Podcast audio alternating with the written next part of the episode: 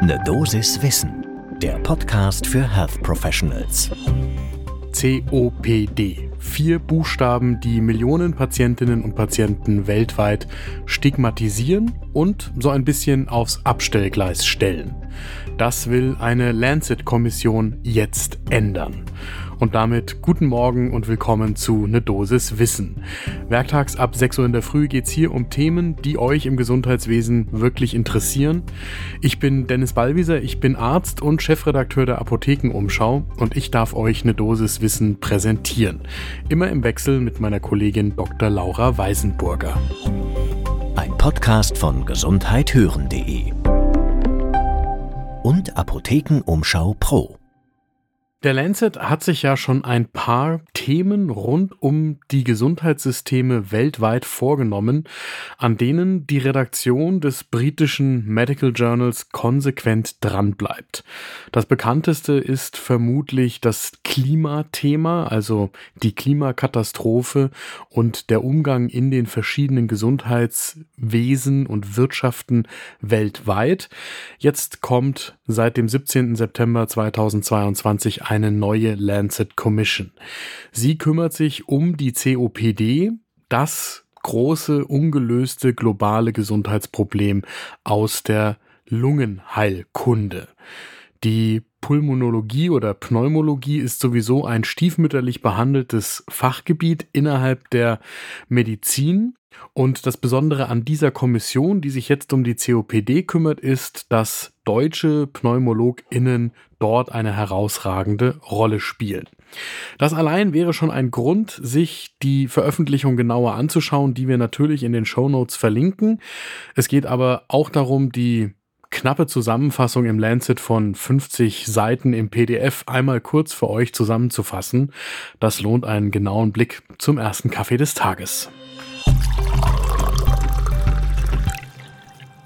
Der Lancet hat die Kommission einberufen, weil die Redaktion zeigen will, was eben falsch läuft in Sachen COPD. Sowohl bei der Frage, um welche Risikofaktoren wir uns eigentlich weltweit kümmern, dann die Diagnostik der Erkrankung und natürlich die Therapie. Und da läuft tatsächlich eine ganze Menge falsch, obwohl die COPD ja auch schon lange bekannt ist, genauso wie Asthma in der Vergangenheit, aber über einen langen Zeitraum nur beschrieben worden ist und relativ wenig Energie darauf verschwendet wurde, eine differenzierte Therapie zu erarbeiten. Dafür ist es dringend Zeit, das sagt zum Beispiel Tobias Welte, mit dem wir gesprochen haben, Pneumologe an der Medizinischen Hochschule Hannover und eines der Mitglieder dieser Lancet-Kommission ein Blick auf die Risikofaktoren. Früher, und das habe auch ich an der Universität im Medizinstudium noch genauso gelernt, hieß es, die COPD kommt vor allem und so ein bisschen gefühlt fast ausschließlich vom Rauchen. Beziehungsweise aus Berufen wie zum Beispiel dem Bergbau, wo es bestimmte Risikofaktoren gibt, die halt nicht abzustellen sind, die aber mit dem Aussterben zum Beispiel des Kohlebergbaus in Deutschland für uns hier auch immer weniger relevant geworden sind, die aber weltweit natürlich eine Rolle spielen. Allerdings fällt jetzt auf, dass auch in Populationen, in denen immer weniger geraucht wird, die COPD nicht verschwindet. 20 bis 30 Prozent der Patientinnen und Patienten haben nie geraucht. Das heißt, es geht auch noch um andere Risikofaktoren, wie zum Beispiel Feinstaub und Schädigungen der Lunge im frühen Kindesalter, also zum Beispiel bei Frühchen. Und das sind Themengebiete, in denen auch bei der Beschreibung und der Untersuchung der COPD in der Vergangenheit viel zu wenig hingeschaut worden worden ist. Damit zur Diagnostik. Da sagt Tobias Welte, wir sind noch lange nicht da, wo wir sein sollten. Wir müssen die COPD viel besser phänotypisieren. Die ist kein einheitliches Krankheitsbild, sondern man muss sich zum Beispiel mit CT-Untersuchungen ein genaues Bild von der Art und Weise der Lungenschädigung machen oder neben der Lungenfunktion die Oszillometrie nutzen, den Lung Clearance Index und auch genetische Untersuchungen durchführen, damit man genau weiß, mit welcher COPD man es bei welchen Patientinnen und Patienten zu tun hat. Die Diagnostik kommt auch, zumindest in Deutschland, häufig viel zu spät, weil zu Beginn der COPD die Lungenfunktion, die bei uns hauptsächlich bestimmt wird, noch gar nicht so stark geschädigt ist. Das heißt, die Krankheit wird dann einfach übersehen. Und gerade bei Kindern muss man eben auf die Lungengesundheit besonders achten und wenn es Hinweise gibt, konsequent diagnostizieren.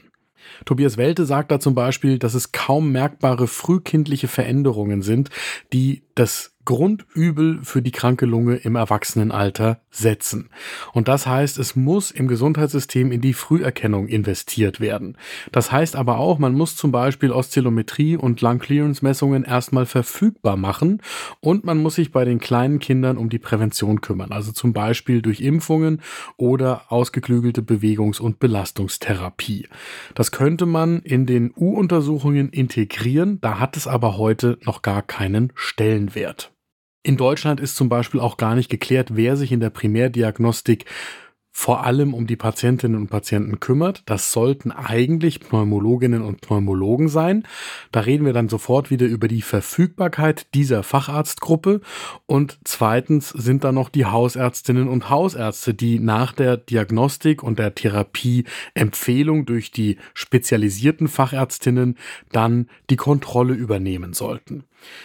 Das ist in der Theorie so. In der Praxis sieht das so aus, dass in der pneumologischen Praxis über 90 Prozent der Zeit für Kontrollpatientinnen und Patienten draufgeht.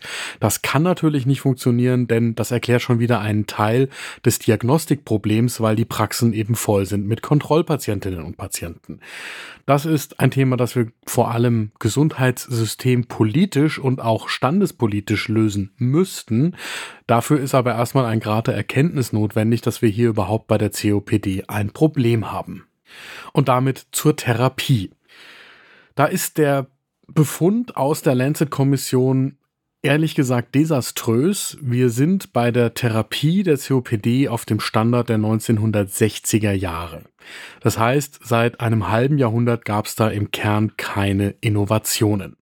Im Prinzip geht es um die Basistherapie mit Bronchodilatoren und für manche Patientinnen und Patienten dann um inhalatives Cortison.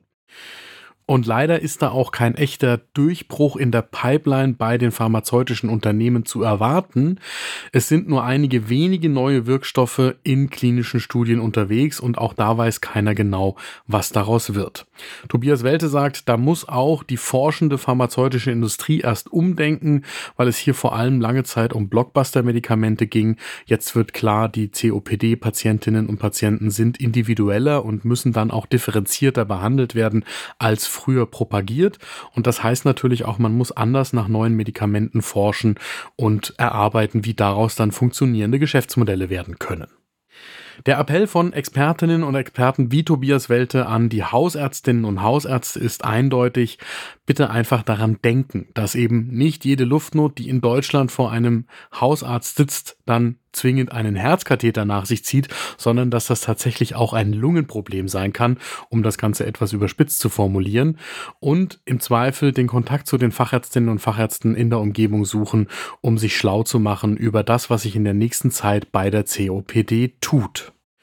So, das klang jetzt alles ziemlich schwarzmalerisch. Das muss aber überhaupt nicht so bleiben. Wichtig an diesem Lancet Paper, dass für diejenigen, die sich dafür interessieren und Zeit haben, 50 Seiten so zumindest mal quer zu lesen, schon wirklich spannend ist. Wichtig an diesem Paper ist also vor allem, das ist eine Statusbestimmung.